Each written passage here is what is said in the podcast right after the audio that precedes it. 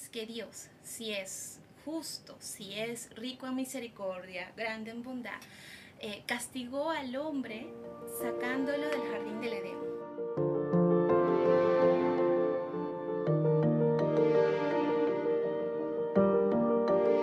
¿Es el hombre realmente justo? ¿Cómo manifiesta Dios su justicia? Descubre esto y mucho más a continuación en Moldeadas, el podcast donde conoceremos al Dios que nos transforma.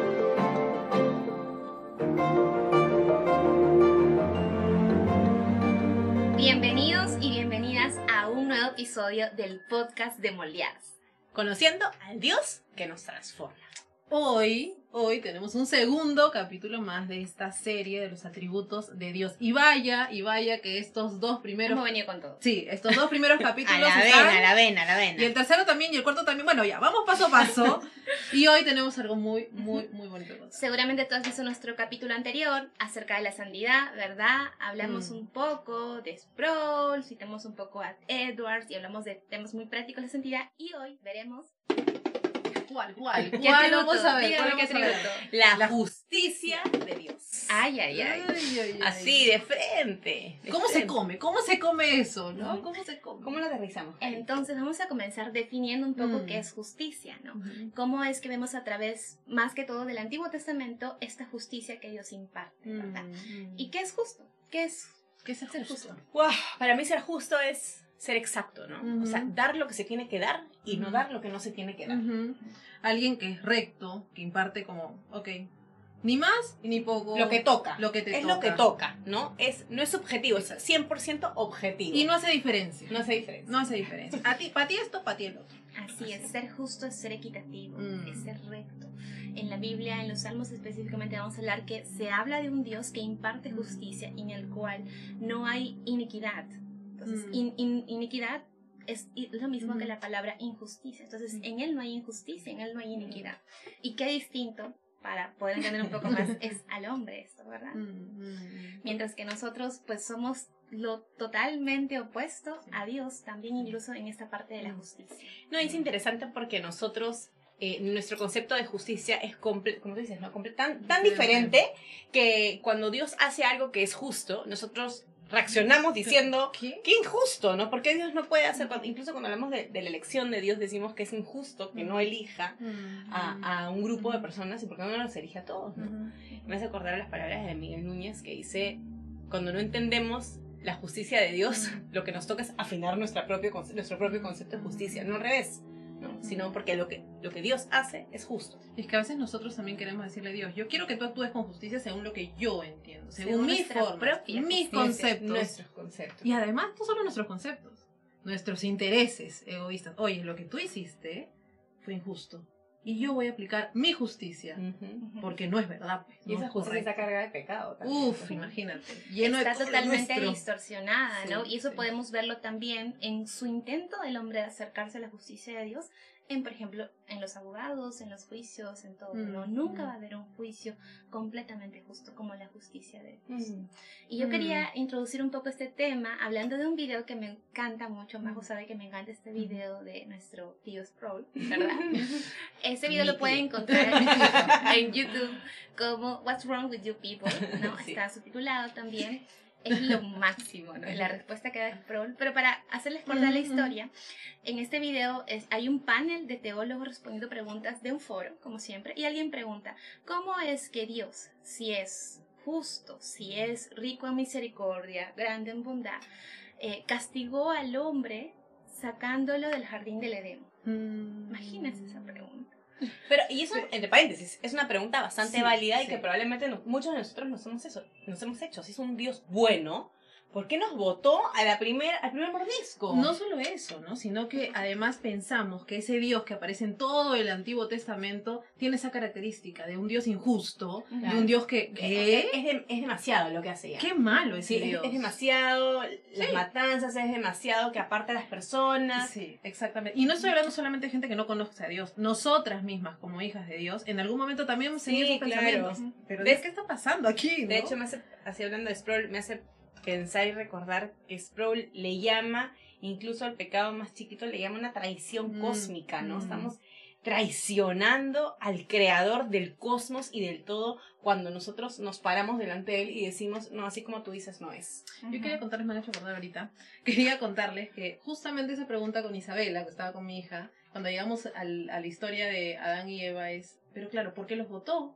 ¿Por qué salieron del huerto si Dios es bueno? ¿no? ¿Por qué? Y la verdad es que Dios les dijo a ellos, ¿no? Yo esa explicación le tuve que dar a mi hija, les, les dijo a ellos lo que iba a pasar. Ellos merecían la muerte, ¿no? Pero ¿qué pasó? No ahí, esa- ahí creo que iba Cari justo. Ahí está, cuando- dale, dale. Es que esa pregunta es el reflejo del corazón de Dios, es el Mm. reflejo de nuestros corazones también, Mm. tan equivocados y tan Mm. distorsionados con lo que nosotros merecemos y con lo que Dios también hace. Exacto. Entonces la Entonces- respuesta sabia de Mm. nuestro tío Freud es que él, él hace una contrapregunta y él dice algo como, eh, ¿acaso el Dios santo le dio la muerte tánatos al hombre? Mm, No, le dio de vestir. mm, Es- Sacrificó. es increíble. mm, Ajá. mm. Le dio todavía una esperanza de la simiente de la mujer que iba a venir un salvador para Mm. poder redimirlo. Dios no nos dio lo que nos merecíamos. Exactamente. Ujú. Ya a partir de ahí, ya uno debería así ponerse de rodillas Mm. y simplemente quedarse muy agradecer porque realmente nosotros, y Dios dijo, tú comes y morirás. Y, no, y como tú dices, al final el hombre no murió, bueno, en ese momento. Muerte Ujú, tánatos, claro. ¿verdad? Muerte espiritual si hubo Sí. separación de Dios, ¿no? Pero fíjense, todo el, el estadio, el, la- la- Mm. el- los espectadores se quedaron en silencio y, y Sproul terminó diciendo, ¿no? ¿Qué es lo que le pasa a esta gente, no? Y dice, el problema es que siempre no sabemos quiénes somos nosotros y Mm. quién es Dios. De hecho, él dice, esa, dice como, ¿qué le pasa a la gente, no? Y la gente se empieza a reír y. Sproul se molesta, molesta. y dice, no estoy bromeando. Es en serio. ¿Qué les pasa? O sea, ¿cómo? ¿Qué tan oscuro está nuestro corazón Mm. y entenebrecido nuestro entendimiento Mm. que no podemos verdaderamente Mm. entender que Dios es justo y que no nos merecemos Nada. nada y lo, lo que Dios nos ha dado todo es misericordia Eso. pero realmente lo que nos lo que nos merecemos no lo tenemos Exacto. Y ahí yo quiero hablar de un Mm. tema también que muchas veces nos preguntamos, ¿cómo es que la justicia se interpone a la misericordia? O sea, y no hay contradicción, y entonces es una Mm, pregunta claro. que, que nos Es gustaría abordar Claro. para poder también eh, llegar a este punto de decir, ok, ¿no? Y queremos contar tres razones, o bueno, tres puntos por lo que Dios es justo y esta justicia no choca de repente con otros atributos Mm. que Él tiene. Mm. Y la primera razón es por la unidad que tiene Dios mismo.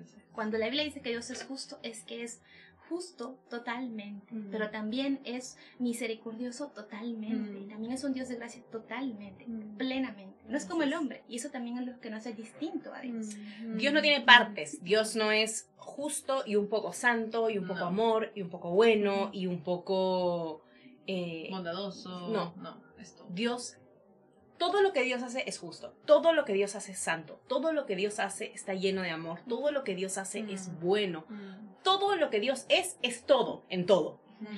Y eso es espectacular, ¿no? Entonces cuando decimos que nuestro Dios es justo, es justo plenamente. Y me encanta ese Ujú. versículo que también lo da- dicen en mi serie favorita, The Chosen, recomendada, por favor, recomendadísima de Chosen. Y ahí en los primeros episodios dicen, Jehová nuestro Dios, Jehová Mm, uno uno es. ¡Wow! ¿no? ¡Qué hermoso! Desde el inicio de las escrituras diciendo, Jehová nuestro Dios, Jehová uno es. Y aquí podemos ver cómo es que la unidad de Dios Mm. es tan perfecta que también, así Mm. como es uno con Mm. Padre, Hijo, Espíritu Santo, también es lo uno en todos los atributos que Él tiene. Entonces, esa es la primera razón por la Mm. que nuestro Dios puede ser justo totalmente y misericordioso y Dios de gracia, etc. Me has hecho recordar, antes de entrar al segundo punto, me has hecho recordar lo que sucede en números. Cuando el pueblo de Israel, antes de entrar a la tierra prometida, dijo, oye, definitivamente yo no voy a entrar ahí porque ahí seguramente me van a matar. Yo quiero regresar allá atrás, Egipto, Siempre donde, estaba, donde tenía que atrás. comer, donde tenía seguridad, seguridad de qué, no sé, pero ellos decían que donde estaba, todos, todo tenían ahí supuestamente en Egipto. Pero ahí está Dios que les dice, por lo que, por la queja, porque este pueblo es terco, terco, terco, que no quiere ver. Exactamente. Le dice a Moisés, vamos a este pueblo va a ser eliminado y en ti voy a crear una nueva nación. Sin embargo, Moisés le dice Dios, por favor, perdónalos. Y, y les dice, a mí me sorprendió cuando yo leía como que me erizaba el cuerpo, porque clama y pide perdón por ese pueblo, haciendo las veces como de Jesús, ¿no? Mm, Y Dios escucha a Moisés. mm. Ese pueblo merecía no entrar a ninguna tierra prometida y en ese momento ser enterrado. Y como probablemente no- sí. como nosotras. Que si hubiese sido, nadie hubiese dicho, ay, no, hubiese ya hace rato. pues, O sea, no, Israel, ya. sí. Y yo no sé si tú has pasado por el Antiguo Testamento, pero de hecho, ver lo que Dios ha hecho, tantas señales, ¿cómo puedes decir, cómo pueden dudar de este Dios cuando lo tenían ahí prácticamente? Pero Dios, los, Dios les da una oportunidad. Así es. Gracia, Ese es el Dios de la misericordia, sin que la merezcamos. Así es, y eso lo podemos ver una y otra vez, Mm, tanto en las es. escrituras como en nuestras vidas. La segunda razón es que hay una pasión de Cristo, por la Mm. cual nosotros somos acreedores también posicionalmente de la Mm. justicia de Dios. Somos justos posicionalmente en Él. Entonces, Jesús se sacrificó muriendo en la Mm. cruz del Calvario, pagando el precio de todos. Y por la justicia que Él viene a sustituirnos a nosotros, nosotros podemos ser justos delante de Dios. Y a diferencia de la santidad, la justificación, perdón, a diferencia de la santificación, la justificación es un acto que depende enteramente de Dios. Mm, Esto es un Claro. regalo es un regalo. por donde tú lo veas. No hay absolutamente nada que tú puedas hacer para ser justo delante de Dios. No hay Mm. nada, Mm. porque no es por obras. De hecho, dice Romanos, me parece que es que dice que la ley no nos va a justificar. Al contrario, la ley nos Mm. condena aún más. Exacto. Exacto. Y la balanza dice pecador. Mm. Pero Jesús A viene a ponerse en nuestro lugar y somos justos en Él. ¿no? Entonces, una de las razones también porque la justicia puede ser también un atributo que nosotros podemos, ¿no? A practicar, Mm. eh, abrazar, es también por la pasión de Cristo. Ay, qué hermoso, de verdad. Cuando me haces recordar, les contaba también, me hace recordar la historia del sacerdote de los ropajes sucios. Mm. Del tío Sproul, de su tío Sproul. También puede ser tuyo, está bien. Está doy está permiso, doy sí, permiso. sí. También lo quiero, también lo quiero. Pero qué bonito porque ahí hace referencia. Y se los recomiendo, tienen que leerlo. Ustedes adultos también. Es ¿ah? para niños, Pero- se supone, pero es pura No, teología. Sí, es teología, exactamente. Pero qué bonito, y tenemos que leerlo. Entonces, en esta historia, el sacerdote de los ropajes sucios hace la referencia de un sacerdote que toma las vestiduras nuevas de un príncipe, pero este príncipe le dice, toma, tú solo con esas vestiduras, voy a hacer resumen, pero con estas vestiduras tú puedes estar delante de este rey a quien tú vas a predicar. Pero tienes que ponértelas, no te las puedes sacar. Y él pensaba que después de, después de usarlas te las podía devolver. No, son tuyas. No me las des más. Y el príncipe se puso las vestiduras de este sacerdote. Y esas vestiduras eran llenas de barro. Y así es nuestra vida. Y cuando hablabas eso, de qué hermoso es entender la justicia a través de Jesús, es eso, es entender que nosotros, en esa condición tan, tan, no sé cómo llamarlo, pero al barro completo, el Señor se puso en nuestro lugar. Nos dio ropas nuevas y nos dio a Cristo. Y esa justificación es eterna, ya sucedió, sucedió en la cruz, sucedió el día que Mm. aceptamos a Cristo y es para siempre y nadie nos se la puede quitar. Eso es lo más hermoso Sí. de todo. Es el mayor regalo. Y finalmente, eh, la tercera razón es por la inmutabilidad de Dios, Mm. que seguramente hablaremos en otro episodio. Pero básicamente y brevemente queremos contarles de que Dios no cambia. Dios fue justo en el pasado, Dios es justo ahora mismo y Dios va a ser justo por toda la eternidad. Entonces esto- este atributo de justicia nos muestra que realmente tenemos a un Dios con el que podemos contar a lo largo de toda nuestra vida. Generaciones Cierto. pasadas, generaciones futuras también pueden Mm. saber que hay un Dios justo. Mm. Cari, yo tengo una pregunta. ¿Cómo podríamos aterrizar esa justicia a nuestro día a día o a lo que nos pasa? ¿Cómo podríamos identificar que, que podemos hacerlo en nuestro día a día, ¿no? vivirlo en nuestro día a día? Yo creo que una forma de responder a esa justicia es respondiéndola con gratitud y quiero Mm. contarles brevemente Mm. sobre una anécdota que pasamos en mi familia. Mm. Nosotros tuvimos, por- cuando yo era niña, muchos problemas económicos. Mi mamita tenía un negocio, pero lamentablemente fue mal administrado y tuvimos una deuda tan grande que no podíamos pagar, tan grande. Eh, Mm. Tenemos deudas con varios bancos y yo cuando era niña viví creciendo cómo es que muchas de las cosas de mi casa fueron embargadas, fueron arrebatadas. Entonces en medio de eso había una deuda que era muy grande, pero que un día el banco nos dijo, tú debes tanto dinero, ya no vas a pagar esto, vas a pagar solo el 6% de la deuda total Mm. lo cual es una cantidad pues Claro. enorme. Entonces, pero tienes hasta este día nada más para que tú lo pagues. Ese día como sea conseguimos el dinero. Me acuerdo que yo la acompañé a mi abuelita a llevar al banco hasta el último centavo, pudimos Ujú. pagarla.